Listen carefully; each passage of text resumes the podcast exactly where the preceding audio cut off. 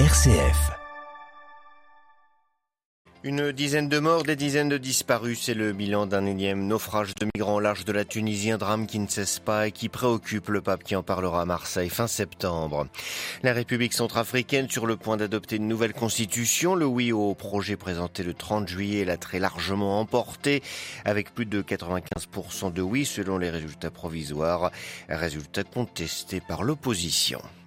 Un sommet pour prendre soin de la forêt amazonienne. Il s'ouvre aujourd'hui à Belém au Brésil. Le président Lula espère profiter de cette réunion de deux jours pour réaffirmer le rôle du Brésil dans la protection de l'environnement fragile de l'Amazonie. Les Sud-Coréens préoccupés par la décision du Japon de reverser dans la mer les eaux contaminées de la centrale nucléaire de Fukushima, la population se mobilise malgré les propos rassurants des autorités. On restera en Corée du Sud pour notre dossier. Séoul a en effet été désignée ville haute des JMJ de 2027. À l'occasion pour nous de faire le point sur la vitalité de l'église catholique sud-coréenne. À donc à la fin de ce journal. Radio Vatican, le journal Xavier Sartre. Bonjour. Le pape préoccupé par le problème de la Méditerranée, celui de l'exploitation des migrants qui est criminel. François l'a répété dimanche soir dans l'avion qui le ramenait de Lisbonne à Rome. L'immigration, c'est le sujet central qu'il veut aborder lors de son voyage à Marseille fin septembre. Un sujet qui, s'il ne fait pas la une de l'actualité, est quotidien. Pour preuve, les drames répétitifs entre la Tunisie et l'Italie. Le voyage est rendu dangereux par de mauvaises conditions météo ces jours-ci. Cette route a d'ailleurs été fatale ces dernières heures à plusieurs dizaines de migrants qui tentaient la traversée vers la porte de l'Europe. Les précisions de Blandine Hugonnet. Les images du sauvetage sont glaçantes. Dans une mer très agitée, des dizaines de personnes essayent désespérément d'attraper les bouées envoyées par les gardes-côtes italiens. C'était ce week-end au large de Lampedusa. Deux embarcations de fortune parties de Sfax en Tunisie ont été surprises par les conditions météo et ont chaviré. À bord, près d'une centaine de candidats à l'exil. Au total, 47 hommes et 10 femmes ont été rescapés. Une trentaine, en revanche, a disparu en mer. Quelques heures plus tard, un autre naufrage, cette fois-ci au large des côtes tunisiennes. Une dizaine de corps a été alors qu'au moins une quarantaine de naufragés restent portés disparus. Seuls deux migrants ont pu être sauvés. Des exilés, la plupart d'origine d'Afrique subsaharienne, qui sont de plus en plus nombreux à tenter la dangereuse traversée au départ de la Tunisie, en hausse de 300% selon l'ONU.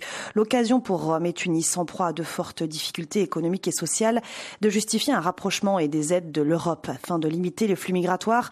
Promesse de la chef du gouvernement italien d'extrême droite, Giorgia Meloni, limiter les arrivées qui ont doublé cette année en Italie mais pas les décès en mer, comme en témoignent ces nouveaux drames. Les naufrages sont bien plus nombreux que l'an dernier en Méditerranée centrale, route migratoire la plus meurtrière. À Rome, Blandine Gonnet pour Radio Vatican. La Russie ne cesse pas ses bombardements sur les villes ukrainiennes. Hier, deux missiles ont atteint Pokrovsk dans l'est de l'Ukraine. Ils ont touché un immeuble résidentiel. Sept personnes ont été tuées selon un dernier bilan, plusieurs dizaines blessés. Parmi une trentaine de policiers, sept secouristes et deux enfants. Les travaux pour rechercher d'autres victimes se poursuivaient ce matin. Du point de vue diplomatique, Kiev se dit satisfait du sommet de Jeddah qui s'est tenu le week-end dernier. Des représentants d'une quarantaine de pays, dont la Chine, l'Inde et les États-Unis, se sont retrouvés pour échanger sur les conditions d'une possible paix. Une nouvelle réunion doit avoir lieu, mais aucune date n'a été fixée. La Russie, elle, n'avait pas été conviée. Moscou considère que la paix ne sera possible que si l'Ukraine capitule. Une nouvelle voie vers un nouveau mandat s'ouvre pour le président centrafricain Faustin Archange Touadéra. Le projet de nouvelle constitution a été approuvé par référendum à une écrasante majorité. Les électeurs ont voté en faveur du oui à 95,27% lors du scrutin du 30 juillet dernier. Ces résultats provisoires donnés par l'autorité nationale des élections sont toutefois contestés par l'opposition centrafricaine. Les précisions de Myriam Sandouno. Contre 4,73%, le oui l'emporte largement avec 95%. Un référendum qualifié de comédie par l'opposition qui estime que les électeurs ne sont pas allés voter. Elle avance une participation de 10 à 13% et l'ANE, quant à elle, évoque plutôt un pourcentage de 61. Pour l'opposition qui avait boycotté le vote, ces résultats provisoires qui doivent être encore validés par la Cour constitutionnelle ne reflètent pas la volonté du peuple centrafricain. Elle accuse le président Touadéra de vouloir rester à vie au pouvoir, dénonçant son gouvernement d'avoir fait appel à Wagner pour aider à l'organisation de ce scrutin. Bangui se dit pour sa part déterminé à écrire une page de son histoire. Le texte qui était soumis au vote et qui devrait prochainement être adopté prévoit notamment la prolongation de la durée du mandat présidentiel de 5 à 7 ans, la suppression de la limitation du nombre de ces mandats et l'exclusion des citoyens possédant la double nationalité de la course à la magistrature suprême. Le président Touadéra, âgé de 66 ans, pourrait donc briguer la présidence une troisième fois en 2025. Myriam Sandouno. La diplomatie privilégiée pour résoudre la crise au Niger. Des discussions ont eu lieu hier entre l'émissaire des États-Unis et les militaires putschistes. Discussion difficile au dire de la diplomate américaine. Les dirigeants de la CDAO vont eux se réunir une nouvelle fois jeudi à Abuja au Nigeria.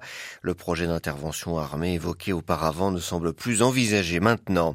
La junte, elle, commence à s'organiser. Les militaires ont nommé hier soir un premier ministre, Ali Maman Lamine Zayn. Ce n'est pas un inconnu, il a été directeur de cabinet de l'ancien président Mamadou Tandja en 2001 avant de devenir ministre des Finances en 2002 et cela jusqu'en 2010. Les putschistes nigériens ont pris comme prétexte pour justifier leur coup d'état de la sécurité dans le pays la menace djihadiste, un argument similaire à celui des putschistes au Burkina Faso. Burkina Faso, une vingtaine de personnes ont perdu la vie dimanche dans une attaque de présumés djihadistes à Noao dans la région du centre-est, près de la frontière avec le Togo. Au Mali, cette fois, deux attaques attribuées des terroristes selon les termes des autorités centrales, des autorités locales ont été menées près de Biandiag Bandiagara, pardon, dans le centre du pays. 17 personnes, dont 5 chasseurs traditionnels d'Ozo ont été tués. Jeudi dernier, plusieurs soldats maliens ont été tués, eux, dans une embuscade de djihadistes affiliés à l'État islamique près de la région de Menaka. Protéger la forêt amazonienne, c'est le but du sommet international regroupant les neuf pays de la région qui débute aujourd'hui au Brésil, dans la ville de Belém. Après quatre ans d'isolement diplomatique sous Bolsonaro, le président Lula veut se servir de l'environnement pour marquer le retour du Brésil sur la scène internationale. Avec 60% de la forêt amazonienne concentrée sur son territoire, le pays espère s'imposer comme un leader sur le sujet. Rio de Jean-Mathieu Albertini. Pour Lula, ce n'est pas juste une réunion de plus. Ces deux jours de sommet amazonien sont au centre d'une stratégie bien définie, faire du Brésil une puissance environnementale pour gagner en influence à l'échelle mondiale. Et pour cela, il consolide son leadership local. La défense de l'Amazonie, c'est aussi l'occasion de se rapprocher des pays voisins avec lesquels les relations ne sont pas toujours très bonnes. Divers projets de coopération sont prévus, mais l'idée est aussi de se présenter en bloc pour mieux peser sur les prochaines négociations internationales. D'autres pays qui comptent de grandes zones de forêt tropicales comme la République démocratique du Congo ou l'Indonésie sont aussi conviés. Mais pour que le plan de Lula fonctionne, il faut présenter des résultats. Or, pas sûr que tous les pays de la région adhèrent à son ambitieux objectif de déforestation zéro à l'horizon 2030. Et puis, si en Amazonie brésilienne, la destruction de la forêt est en baisse par rapport à l'année dernière, des projets d'exploitation de pétrole dans toute l'Amazonie sont en complète contradiction avec les objectifs de protection annoncée. À Rio de Janeiro, Jean-Mathieu Albertini pour Radio Vatican. Les Sud-Coréens inquiets par le rejet prochain dans l'océan Pacifique des eaux contaminées des réacteurs de la centrale de Fukushima, l'opposition s'est mobilisée. Plusieurs manifestations ont eu lieu pour dénoncer ce projet. Si l'AEA a assuré que le projet ne présentait pas de risque et que les autorités sud-coréennes ont accepté le plan, la population ne l'entend pas de cette oreille. Les précisions à Séoul de Jean Labruyère. Plus d'1,25 million de mètres cubes d'eau utilisés pour refroidir les réacteurs endommagés de la centrale de Fukushima prêts à être déversés dans l'océan Pacifique, une perspective qui inquiète les Sud-Coréens. Les trois quarts d'entre eux affirment qu'ils ne mangeront plus de fruits de mer si Tokyo poursuit avec son plan et le prix du sel de mer a grimpé en flèche ces dernières semaines. Le chef de l'opposition a adressé une lettre directe au Premier ministre nippon l'incitant à abandonner le projet. Pourtant, l'Agence internationale de l'énergie atomique assure que le rejet ne représente pas de risque sanitaire le système de traitement a permis d'éliminer 62 composants radioactifs, ne laissant que le tritium impossible à supprimer. Rejeter les eaux en mer permettrait de diluer la pollution et donc de limiter la concentration de tritium afin qu'elle corresponde aux normes internationales. Le déversement qui doit débuter à la fin du mois ne devrait pas dépasser les 22 terabécrels. En France, en 2021, c'est 10 000 terabécrels qui ont été rejetés. Mais en Corée du Sud, le sujet est très sensible alors que les rapports avec l'ancien colonisateur nippon sont toujours À l'inquiétude sanitaire s'ajoute un fort sentiment anti-japonais, certes en déclin, mais loin d'avoir disparu. À Séoul, Jean Labruyère pour Radio Vatican. Et on reste en Corée du Sud pour notre dossier.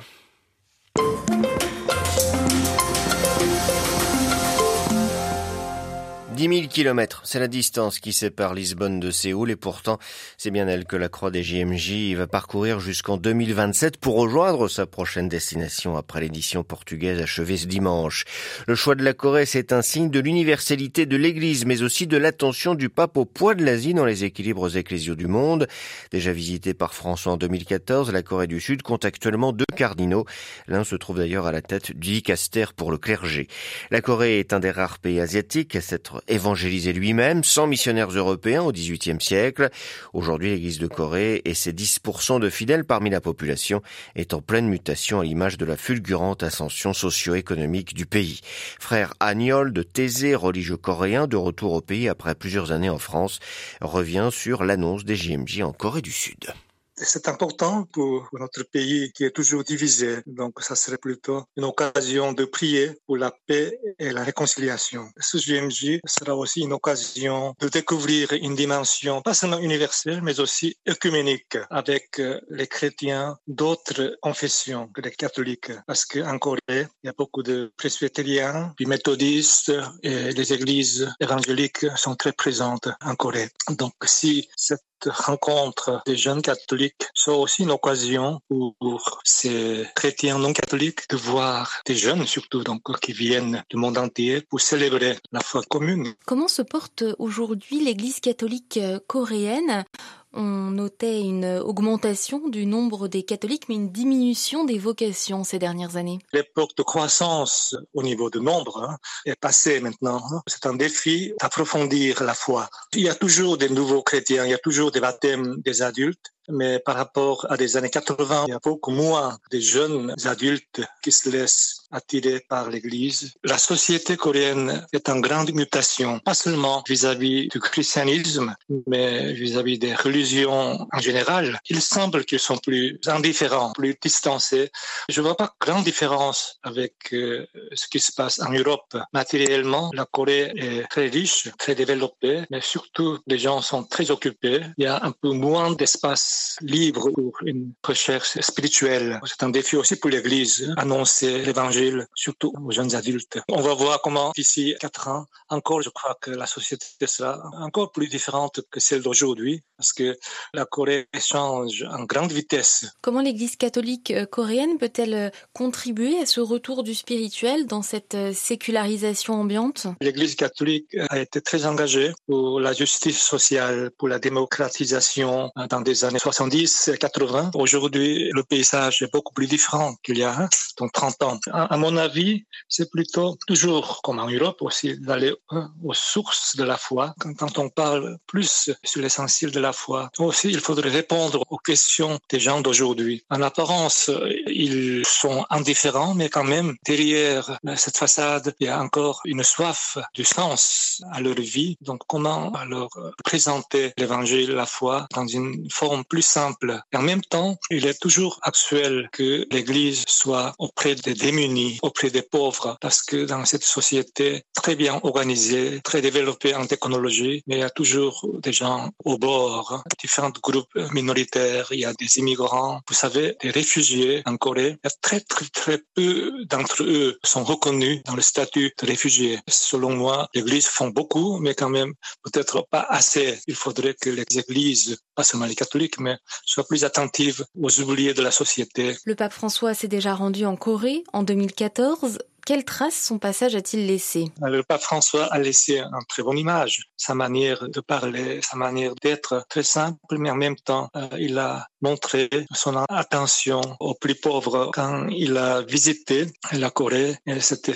un peu de temps après le grand naufrage d'un grand bateau. Il y avait des centaines de morts et puis avec la situation politique, c'était pas euh, très simple, mais lui alors, il était tellement décidé d'aller vers les familles des victimes en disant que devant la souffrance humaine, ne peut pas être neutre. Ses paroles et puis son attitude ont beaucoup touché la population coréenne à cette époque-là.